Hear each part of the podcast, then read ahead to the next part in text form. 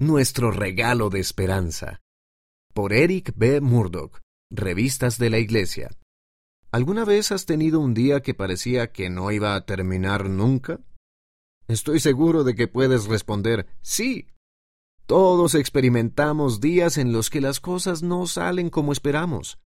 Quemar las tostadas en el desayuno, sacar un mal resultado en un examen o discutir con un amigo ciertamente puede hacer que tengamos un mal día.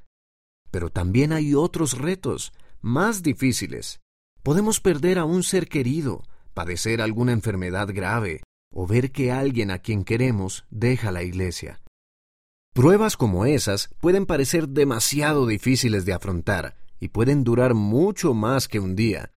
Y hay tantos problemas en el mundo que a veces podemos sentir que las cosas no tienen solución. Pero la verdad es que siempre tenemos un motivo para tener esperanza. Mormón dijo, He aquí, os digo que debéis tener esperanza por medio de la expiación de Cristo. Por esa razón, el presidente Russell M. Nelson ha dicho, Independientemente de lo desesperadas que puedan parecer las cosas, recuerden, siempre podemos tener esperanza, siempre. ¿Qué mejor momento para recordarlo que en Navidad, cuando celebramos el nacimiento de la luz, la vida y la esperanza del mundo? Las escrituras están llenas de relatos que nos recuerdan nuestra esperanza en Jesucristo. De hecho, las escrituras se escribieron para dar testimonio de Él, para que tengamos esperanza. Uno de esos mensajes de esperanza llegó hace poco más de cien años. Llegó en un momento oscuro de la historia a un profeta de Dios que estaba pasando por un momento difícil en su vida nos enseña que podemos encontrar nuestra mayor esperanza en el Padre Celestial y en Jesucristo debido a su amor perfecto por nosotros y a la gracia expiatoria del Salvador. Una visión para un mundo necesitado. El año 1918 fue una época difícil y llena de pruebas. El mundo estaba sufriendo una pandemia global, igual que nos pasa a nosotros. Esa pandemia, causada por la gripe, se extendió por todo el mundo y mató a millones de personas. La Primera Guerra Mundial también había hecho estragos desde 1914. La crueldad de aquella guerra causó destrucción, muerte y dolor inimaginables. Ante esas calamidades mundiales, muchos se preguntaban ¿Hay vida después de la muerte? ¿Qué pasa cuando morimos? ¿Volveré a ver a mis seres queridos? El presidente Joseph F. Smith sexto presidente de la Iglesia, también vivió una tragedia personal en 1918. Su hijo mayor, el elder Hiram Max Smith, que era un apóstol, murió inesperadamente.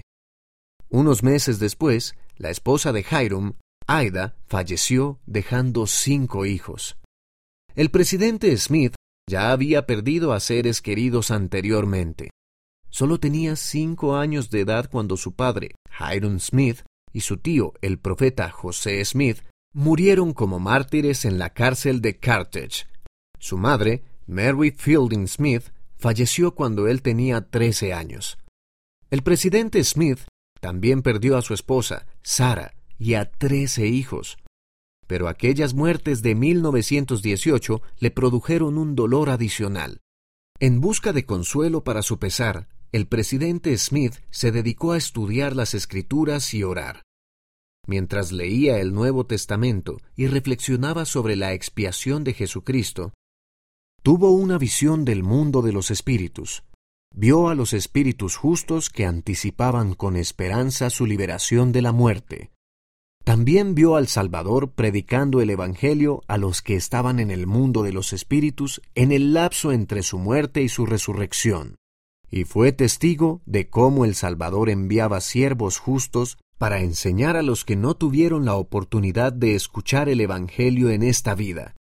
Esta visión se produjo cuando el mundo tenía una enorme necesidad de esperanza. El presidente M. Russell Ballard, presidente en funciones del Quórum de los Doce Apóstoles, enseñó que esa visión reveló más plenamente la profundidad y la amplitud del plan del Padre Celestial para sus hijos, el amor redentor de Cristo y el inigualable poder de su expiación. Verdades esperanzadoras. Los espíritus que el presidente Smith vio en visión consideraban la separación de sus espíritus y sus cuerpos al morir como un cautiverio. La visión del presidente Smith nos asegura que este cautiverio no es permanente. Por medio del Salvador tenemos la esperanza de que un día resucitaremos y recibiremos una plenitud de gozo. La visión también nos brinda la seguridad de que el Padre Celestial y Jesucristo han preparado el camino para que cada alma tenga la oportunidad de recibir la gloria celestial y la felicidad eterna con ellos, lo cual sucederá incluso con aquellos que han vivido y han muerto sin el conocimiento de este Evangelio, quienes lo habrían recibido. No tenemos que esperar hasta la otra vida para tener esperanza podemos sentir esperanza ahora al poner nuestra fe y confianza en Jesucristo. La esperanza es un don del Espíritu y nos llega gracias a la expiación de Cristo. Una forma especial de sentir esperanza.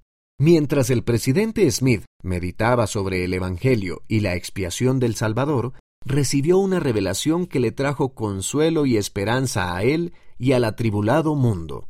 Meditar es más que tan solo pensar significa reflexionar sobre algo en profundidad y puede ayudarte a sentir más esperanza. Reserva un tiempo esta Navidad para meditar sobre el Salvador.